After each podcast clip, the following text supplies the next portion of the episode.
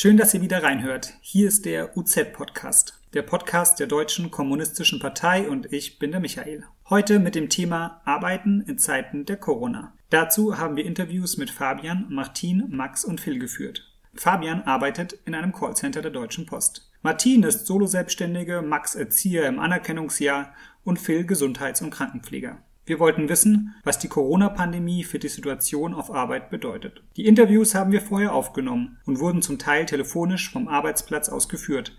Deswegen ist die Tonqualität nicht gleichermaßen gut. Im Anschluss an die Interviews seid ihr mit eurer Kreativität gefragt. Bleibt also dran und gewinnt einen von drei wunderbaren Preisen. Mir sitzt jetzt der Fabi gegenüber.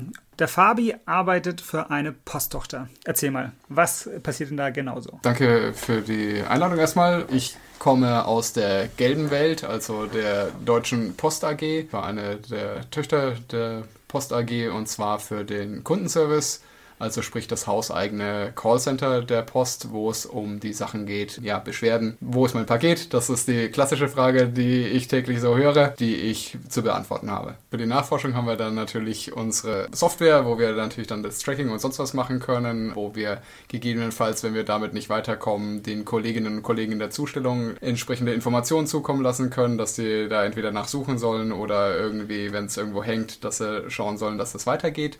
Und ja, genau, wir sitzen sitzen in Großraumbüros, wir sitzen mit unseren Headsets, wir sitzen auf Abruf sozusagen der eingehenden Calls, ne, also auf Bereitschaft. Ja, sobald eben einer eingeht, nehmen wir die an und finden natürlich erstmal das Anliegen raus, aber in den meisten Fällen ist es äh, jetzt bei die, die Sendungsnachverfolgung, dass halt irgendwas nicht stimmt.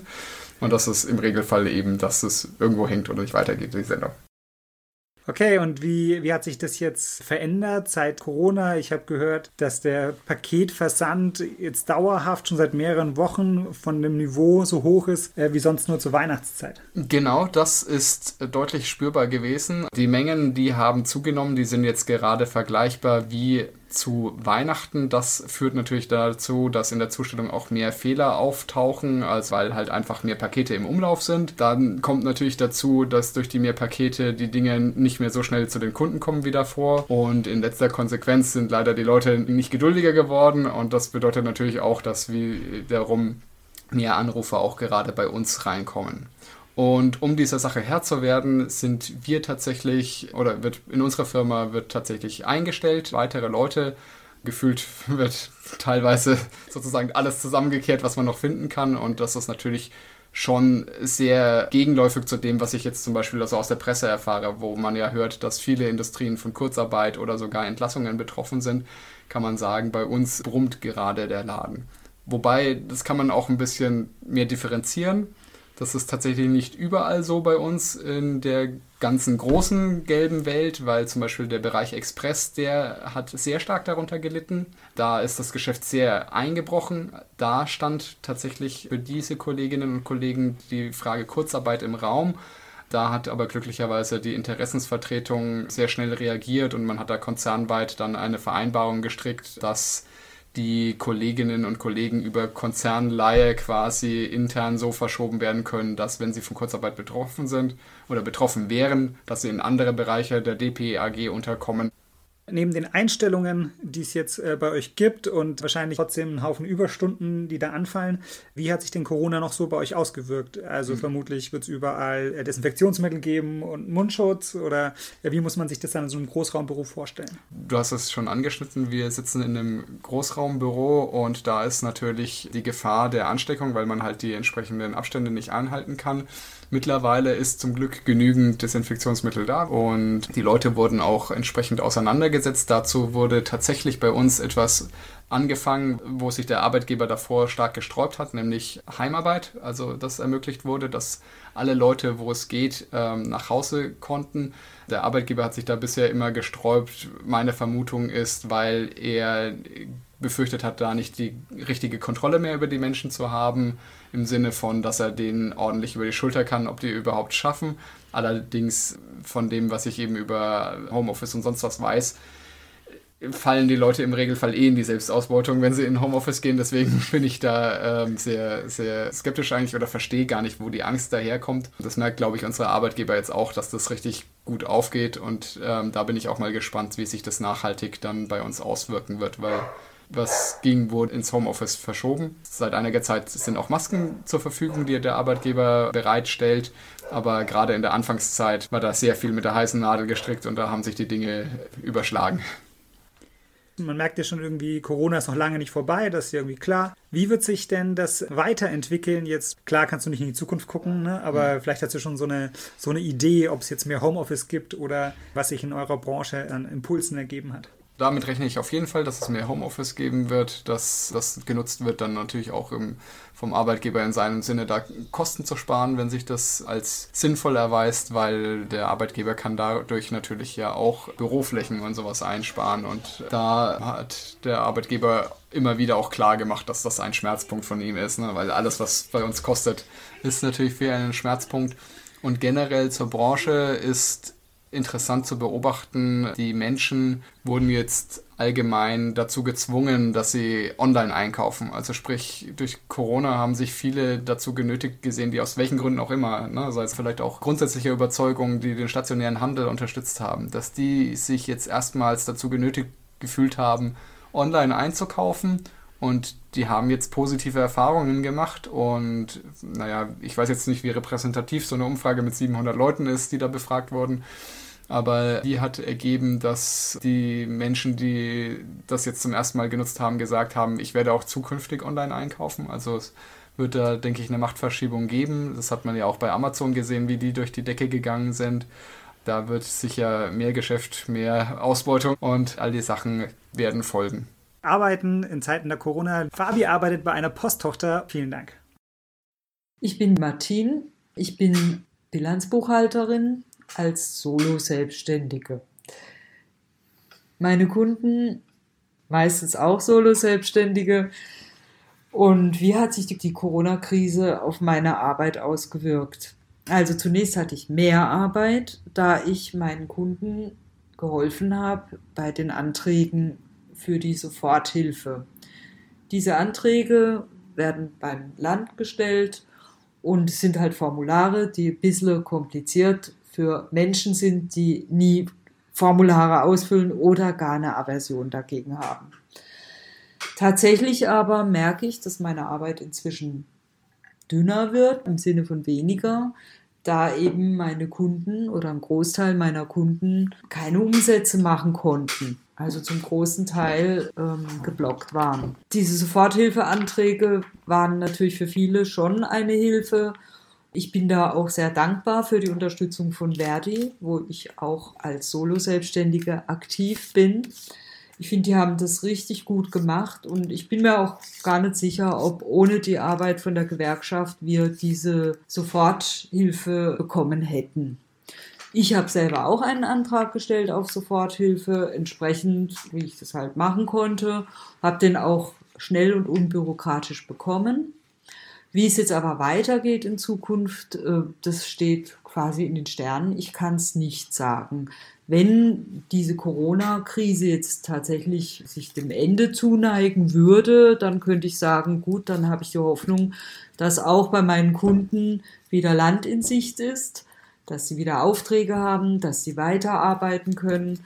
Wenn das nicht so ist, dann wird es sehr mau aussehen sowohl für mich als auch für meine Kunden. Ich verfolge natürlich auch, wie andere große Konzerne und so weiter äh, unterstützt werden und was da passiert. Und ich stelle mir so für mich auch die Frage, naja, ist das Geld, was wir da bekommen und beantragen, nicht eigentlich unser Steuergeld, was wir selber mal eingezahlt haben? Und im Übrigen müssen wir diese Soforthilfen auch in der Einkommensteuer berücksichtigen. Als meinen nächsten Gesprächspartner habe ich jetzt den Phil in der Leitung. Phil ist Gesundheits- und Krankenpfleger im größten kommunalen Klinikum in Europa. Klinikum in Nürnberg. Hi Phil, schön, dass du mit dabei bist. Wie schaut denn das konkret aus, so eine Akutpsychiatrie? Was macht man denn da so? Also in einer Akutpsychiatrie, wie haben wir schon gesagt, ähm, werden Leute eingewiesen oder kommen auch äh, mitunter freiwillig die akut psychiatrische Probleme haben. Also es sind oft Leute, die bereits eine bekannte psychiatrische Erkrankung haben und dann eben aufgrund einer Verschlechterung wiederkommen oder Leute in der Erstmanifestation. Also das, bedeutet der Erstausbruch zum Beispiel von der Schizophrenie. Und wir haben hier in der Akutpsychiatrie die ähm, akute Krisenintervention quasi. Wir sind auch eine geschlossene Abteilung und ähm, also teilgeschlossen, also weil manche Patienten haben trotzdem Ausgang. Ja, und da haben wir es mit diversen Krankheitsbildern zu tun, also ähm, Depressionen, Schizophrenie, teils machen wir auch äh, Alkoholentzüge. Wir sind zwar nicht darauf spezialisiert, aber machen auch mit. Persönlichkeitsstörungen, ähm, ja, also diverse eigentlich quer durch die Bank. Erkrankungen immer wieder quasi durch. Mhm. Ähm, ja. Phil, wie könnte denn so ein Job optimal ausschauen im Gegensatz zu dem, wie es auch schon vor Corona nicht cool war? Natürlich deutlich mehr Personal zu haben. Also wie ja auch vor Corona, teilweise im Spätdienst vielleicht zu dritt oder nur zu zweit manchmal, was natürlich auch in der Akutpsychiatrie eine gewisse Gefährdung darstellt eigentlich. Es fehlt einfach die Zeit, um mit den Patienten auch richtig zu arbeiten. Das heißt, Beschäftigungstherapie zu machen zum Beispiel. Optimal ist natürlich, wenn wir vier Kräfte wären in jeder Schicht, also Früh- und Spätschicht, Nachtschicht natürlich deutlich weniger, aber da mindestens zu zweit ist leider nicht gegeben. Also vor Corona ähm, waren wir einfach grundlegend zu wenig Leute und da muss einfach auch dran gearbeitet werden. Wie hat sich denn das jetzt ähm, die Arbeit mit Corona verändert? Also es gibt Menschen, die von Balkonen vor euch geklatscht haben, aber was war denn noch so anders? Ja, die Leute klatschen gern, das ist immer ganz nett, weil da muss man auch nicht mitgehen. Aber äh, glücklicherweise gibt es auch einige Leute, die an Protesten mit teilnehmen, die teilweise auch von Pflegekräften selbst organisiert wurden. Da hatten wir zum Beispiel vor dem Nordunikum erst vor kurzem zwei Kundgebungen. Innerhalb von zwei Wochen, glaube ich, war das, waren das äh, Kundgebungen vom Klinikum eben wegen miserablen Arbeitsbedingungen. Auch generell, wenn man sich die Rettungspakete der Rettung der Wirtschaft anschaut und damit die 500 Euro Pflegebonus da vergleicht, ist das ein Witz dagegen. Und äh, da drücken sie sich die Verantwortlichen vor langfristigen Änderungen. Und es darf einfach nicht sein. Und da gab es immensen Gegenwind. Man hat es ja auch in Berlin gesehen, zum Beispiel an der Charité in Berlin, die haben es echt weit gebracht, die haben die Politik richtig unter Druck gesetzt. Und sowas wünsche ich mir für hier auch. Also das, das was hier ankommen sollte. Und das, und das wird langsam. Also Leute sehen das auch so, solidarisieren sich sehr stark auch interdisziplinär gesehen, also verschiedene Berufsgruppen raffen sich zusammen und kämpfen Seite an Seite quasi für bessere Bedingungen aktuell. Hat es auch so konkret für eure Station so Auswirkungen? Also merkst du, dass die Leute ähm, kämpferischer werden, auch so bei, ich sag's mal, so normalen Kolleginnen und Kollegen? Ja, das durchaus. Also es gibt einige Kolleginnen und Kollegen, die Interesse haben, generell, aber noch nie zum Beispiel bei einer Kundgebung gewesen sind oder sich politisch einfach auch jetzt was Tarifverträge angeht oder Gewerkschaftsarbeit generell angeht, sich auskennen und bisher keinen Ansprechpartner sind. Und ich habe da einfach mal ein bisschen rumgefragt, habe mobilisiert für die Kundgebungen zum Beispiel auch. Die waren begeistert. Also wir waren das erste Mal dort. Äh, ich bin auf Station zurückgeblieben, damit die sich das mal anschauen konnten, die Kundgebungen. Die waren dann dort. Und ja, die haben auf jeden Fall richtig Bock, jetzt weiterzumachen, weil die gemerkt haben, hey, da ist so eine Solidarität da, das schweißt zusammen, das ist ein Gemeinschaftsgefühl, genau das wollen die. Und ja, ist wunderbar. Also ich finde schon, dass die Leute auch merken, da muss was getan werden, weil man merkt einfach am deutlichsten in der Krise, dass wir auch was wert sind und die Leute selber wollen sich das auch erkämpfen, dass sie auch wertgeschätzt werden. Ja, und da langs nicht zu klatschen, sondern die wollen wirklich äh, zukunftsorientierte und langfristige Veränderungen.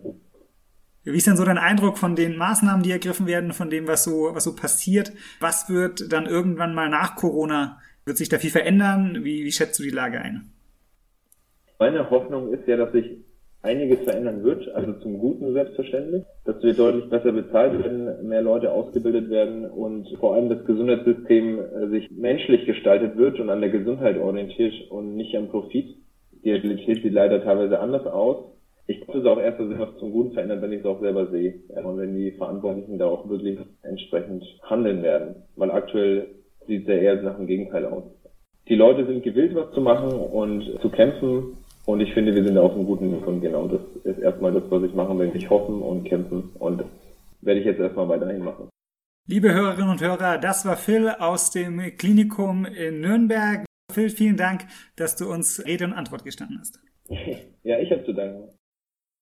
Meine lieben Hörerinnen und Hörer, ich unterhalte mich jetzt mit Max. Max ist im Berufsanerkennungsjahr zum Erzieher in einer Nürnberger Einrichtung. Hi Max. Hallo Michi. Sag mal, wie muss man sich das vorstellen? Ähm, als Erzieher, was, was macht man da so den ganzen Tag? Naja, generell unterteilen sich unsere Aufgaben in, äh, ich würde sagen, vier große Gebiete. Gebiet Nummer eins ist die pädagogische Arbeit am Kind. Gebiet Nummer zwei ist die pflegerische Arbeit am Kind. Gebiet Nummer drei ist die Vorbereitung und Gebiet Nummer vier die Elternarbeit. Das sind so die vier großen Teile, die wir haben, wobei natürlich Teil eins und Teil drei eng miteinander zusammenhängen, weil es da die wirklich pädagogische Arbeit geht. Und dann gehört zu den pflegerischen Tätigkeiten natürlich noch dazu zum Beispiel bei noch nicht trockenen Kindern die Windeln zu wechseln. Mhm. Ähm, Hände waschen ist in letzter Zeit sehr, sehr häufig vorgekommen, aber das gehört auch im Regelfall dazu, dass wir den Kindern beibringen, wie man Hände wäscht, Zähne putzen und natürlich Essen ausgeben auch noch.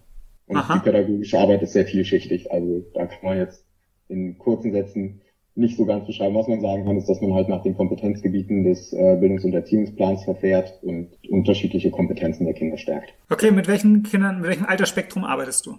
Ich arbeite mit Kindern von zwei Jahren, acht Monaten bis sechs Jahren. Okay, wow, eine ganz schöne Spanne. Genau, ist der Kindergarten. Unser Gesamtthema des Podcasts ist ja ähm, Arbeiten in Zeiten der Corona. Wie hat sich die Corona-Pandemie auf deine Arbeit ausgewirkt? Ist eigentlich total verrückt gelaufen. Wir haben mehr oder weniger am 13. März völlig aus dem Blauen heraus gehört, also wir wussten es selber nicht rechtzeitig, sondern wir haben es von Eltern gehört, hey, ihr habt doch eigentlich ab Montag zu. Und wir waren alle so, hä, wie ab Montag ist zu? Und dann hat unsere Leitung das auch mitgekriegt. Also der Söder hat das in der Pressekonferenz gesagt, ohne dass irgendwie seine Ämter irgendwas wussten oder uns informiert hätten. Vielleicht wussten es die Ämter, hatten uns aber noch nicht rechtzeitig informiert. Wir haben es tatsächlich aus der Presse erfahren, dass wir äh, am Montag nicht mehr am Kind arbeiten würden, was für uns alle erstmal so ein Okay war und wir uns auch ziemlich unsicher waren, wie das jetzt weiterlaufen würde. Unsicherheit, glaube ich, beschreibt den ersten Monat der Corona-Pandemie, also ab dem 13. März, ziemlich gut für uns als Beschäftigte insbesondere die Fragen, äh, wie es mit Kurzarbeit aussieht, wie es mit Minusstunden aussieht, wie es mit Urlaub aussieht, alle nicht geklärt waren für uns. Also Unsicherheit ist, glaube ich, da so das Schlagwort gewesen. Nachdem dann wir in den ersten zwei Wochen überhaupt keine Notbetreuung anbieten mussten, weil wir keine Kinder aus den engsten systemrelevanten Berufen drin hatten, haben wir dann in der vierten Woche das erste Kind in der Notbetreuung gehabt. Das war eine ganz, ganz weirde Situation, weil die drei Wochen davor im Prinzip äh, organisatorische Tätigkeiten übernommen hatten. Also ich zum Beispiel habe einfach mal zwei Wochen am Stück durchgehend die Einrichtung geputzt, was halt einfach nicht mein Job ist. Ja. Was mich auch ein bisschen ärgerlich gemacht hat, weil ich halt auch nicht als Erzieher bezahlt werde, sondern knapp über Mindestlohn verdiene und für Mindestlohn putzen, dafür habe ich keine viereinhalb Jahre Ausbildung hinter mir. Aber mai, okay halt so, muss man, ich glaube, da, da müssen wir uns halt alle mal zusammenreißen und das war für mich dann noch ganz okay. Was dann so ein bisschen arg komisch geworden ist, ist, als wir dann mit einem Kind zusammensaßen, das war halt für das Kind einfach total doof. Einfach aus, aus einer menschlichen Sicht so, dass seine Eltern halt arbeiten gehen und er hier mit zwei Erwachsenen die Zeit totschlägt. Hat ihm, glaube ich, auch nicht gut getan. Der hatte dann ab einem gewissen Zeitpunkt einfach die Schnauze randvoll. Und das kann ich voll nachvollziehen. Klar. Was auch noch ganz interessant ist, ist natürlich haben sich dann der Rahmen der systemrelevanten Berufe hat sich ja dann immer mehr erweitert und es kamen immer mehr Kinder in die Notbetreuung. Jetzt sind wir mittlerweile bei neun Kindern. Das ist auch wieder was, wo man sagt, da kommt man an die Arbeit mit der Gruppe schon wieder ran. Also jetzt Normalzustand ist es natürlich lange nicht, insbesondere wegen vieler zusätzlicher Hygieneauflagen, die wir bekommen haben. Aber es grenzt vom Arbeiten her schon wieder eher an die Normalität, als wenn man mit einem Kind oder mit drei Kindern, die es zwischenzeitlich auch war, den Tag verbringt. Wir haben jede Menge zusätzliche Hygieneauflagen bekommen, die uns tatsächlich das Leben deutlich erschweren, die teilweise mehr oder weniger sinnvoll sind. Stichwort Abstand halten. Ich habe mich mit meinen Kolleginnen besprochen und wir haben am ersten Tag, als dann mehrere Kinder kommen würden, haben wir gesagt, diese Abstandsregelungen können wir bei uns nicht einhalten dass die Kinder nicht in den Kindergarten dürfen, zu ihrem eigenen Schutz, das ist richtig und das ist auch eine Zeit lang gut so gewesen. Aber Kinder brauchen andere Kinder. Wenn man die Kinder dann in den Kindergarten lässt und sie aber ohne Kontakt miteinander spielen sollen, dann ist das einfach grausam, nicht zu verlangen von den Kindern. Deswegen haben wir ganz aktiv diese Regelungen untergraben, ähm, haben gesagt, okay, die Kinder spielen miteinander, wir weisen sie schon darauf hin, auch insbesondere bei Kreisen und bei pädagogischen Angeboten achten wir darauf, dass wir die Sicherheits- und Hygienemaßnahmen einhalten. Aber im Freispiel kann man den Kindern nicht sagen, so und jetzt geht eineinhalb Meter auseinander. Das wäre einfach nicht zu verantworten.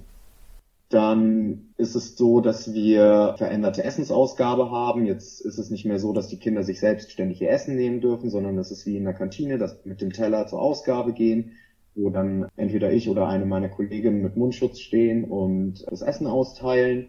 Dann haben wir regelmäßige Desinfektionsrunden ungefähr alle Stunde. Ähm, das heißt, unsere Einrichtung riecht auch die ganze Zeit nach Desinfektionsmittel, was ich aber ehrlich gesagt ganz, ganz gut finde. Und dann haben wir noch zwei Sachen, die ein bisschen, bisschen störend sind. Das eine ist, dass die Kinder tatsächlich unglaublich häufig Hände waschen. Und ich kann den Händewaschschreien schon gar nicht mehr hören, den wir mit ihnen gemacht haben. Und das ist natürlich schwierig, weil es geht ja nicht darum, dass die Kinder 20 Sekunden Hände waschen, sondern idealerweise halt auch richtig nach dieser Fünf-Schritt-Methode, die ja auch in den Krankenhäusern angewendet wird. Und das mal einem, einem dreijährigen Kind beizubringen äh, und da dauerhaft drauf zu schauen, das ist schon ein ganz schönes Ding und ist eigentlich auch in diesem Moment wenig in der Lebensrealität des Kindes verankert. Und das zu erklären und da einen Bildungsinput zu geben, das ist auch für die Kinder anstrengend. Das haben die Kinder auch zu mir schon mehrmals gesagt, boah, dieses Corona-Ding hängt mir zum Hals raus, oh, ich habe da keine Lust mehr drauf, lass uns nicht über Corona reden. Oh, nicht schon wieder im Morgenkreis Corona als Thema. Also man merkt auch schon, dass es die Kinder ganz schön mitgenommen hat.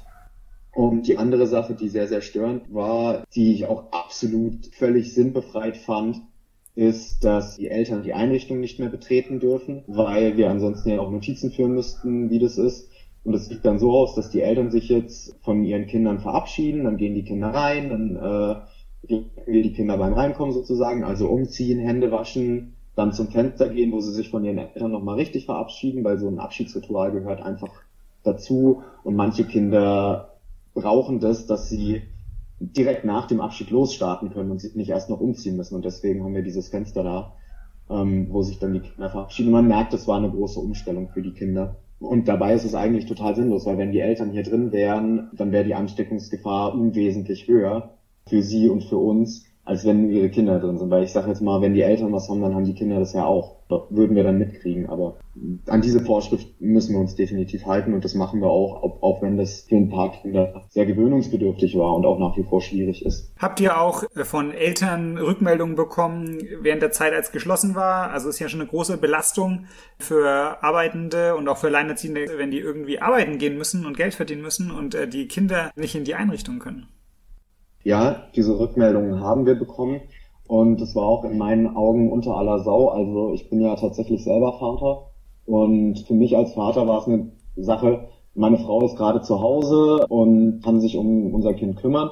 Aber wenn sie das nicht wäre, so dann hätte ich nicht gewusst, wie ich arbeiten gehen soll oder wie wir das organisieren ohne Einrichtung. Wobei ich ja noch sogar einen Anspruch auf Notbetreuung gehabt hätte als systemrelevanter Beruf. Aber ich habe auch bei vielen Eltern aus der Einrichtung mitbekommen, dass das sie vor ganz existenzielle Probleme stellt. Auch vor ganz grundlegend widersprüchliche Fragestellungen, nämlich zum Beispiel, kann ich mein Kind zu meinen Eltern bringen, also zu den Großeltern, die ja wahrscheinlich auch schon Teil der Risikogruppe sind, weil ich das Kind nicht in die Einrichtung bringen darf. Vor allem in diesen ersten zwei Wochen, wo viele sich unklar waren, oh, haben wir das jetzt? Weil wenn es in der Einrichtung ist, dann hast du natürlich diese Inkubationszeit. Mhm. Und das hätte natürlich total gefährlich werden können. Zum Glück gibt es bei uns keine Verdachtsfälle, weswegen da auch mit den Großeltern nichts passiert ist. Aber ich sag mal, es hätte alles sein können und viele Eltern mussten dann ihre Kinder tatsächlich zu den Großeltern bringen, was schon ein starkes Risiko auch war. Ganz zu schweigen von der Doppelbelastung, die man hat, wenn man zum Beispiel im Homeoffice arbeiten muss. Also ich hatte eine Zeit lang auch, weil wir in der Zeit, in der wenige Kinder da waren, haben wir viele digitale Angebote mit den Kindern gemacht, die ich natürlich dann im Homeoffice erledigt habe. Und das war auch schon eine sehr absurde Situation, dass ich Angebote für Kinder mache und irgendwie mein eigenes Kind da zu Hause habe. Und ich kann jeden Elternteil nachvollziehen, wie die das gefordert haben, weil es eine unglaubliche Belastung ist mit Kind und Homeoffice. Und das haben auch sehr, sehr viele Eltern rückgespiegelt. Und insbesondere hart getroffen hat es die Alleinerziehenden, die in keinen systemrelevanten Berufen drin sind, für eine kurze Zeit lang. Später sind sie dann ja auch im erweiterten Rahmen der systemrelevanten Berufe notbetreuungsberechtigt geworden. Aber am Anfang hat es gerade die Alleinerziehenden richtig hart getroffen. Und wir haben einen Fall von einer alleinerziehenden Mutter, die studiert die da zum Beispiel eine wichtige Präsentation zu machen hatte und niemanden hatte, der auf ihr Kind aufpasst.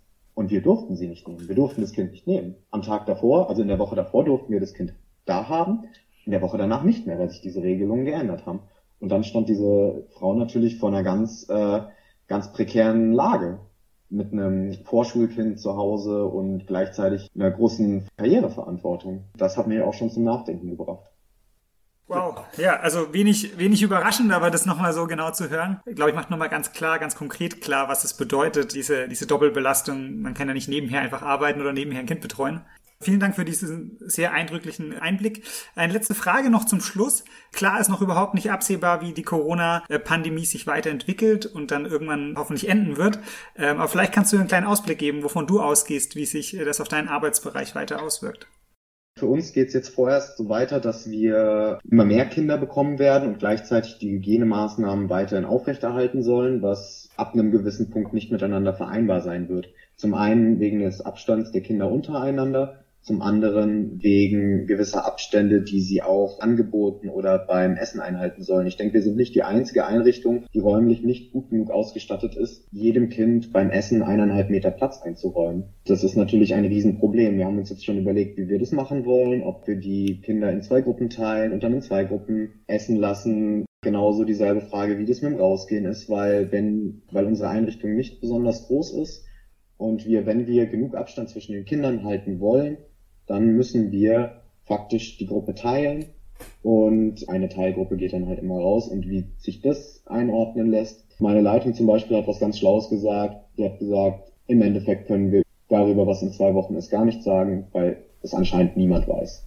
Wir können auch gar nicht das richtig einschätzen, wie das werden wird. Und so arbeiten wir jetzt seit im Prinzip schon zwei Monaten. Was man auf jeden Fall sagen kann, was wir gemerkt haben, ist, dass wir eigentlich im Rahmen der Digitalisierung total zurückgeblieben sind im sozialen Bereich in Deutschland.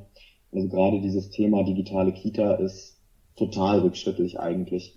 Man merkt jetzt erst, wenn man digital mit Kindern arbeiten muss, wie wenig man da eigentlich jetzt gemacht hat und wie viel man die letzten 30 Jahre verpasst hat. Stichwort, wenn man in andere Länder schaut wo dazu schon Konzepte entwickelt worden sind. Vielleicht ist es hoffentlich eine Veränderung, die wir äh, beibehalten werden, dass auch der Erzieherberuf die Vorteile der digitalen Entwicklung nutzen kann.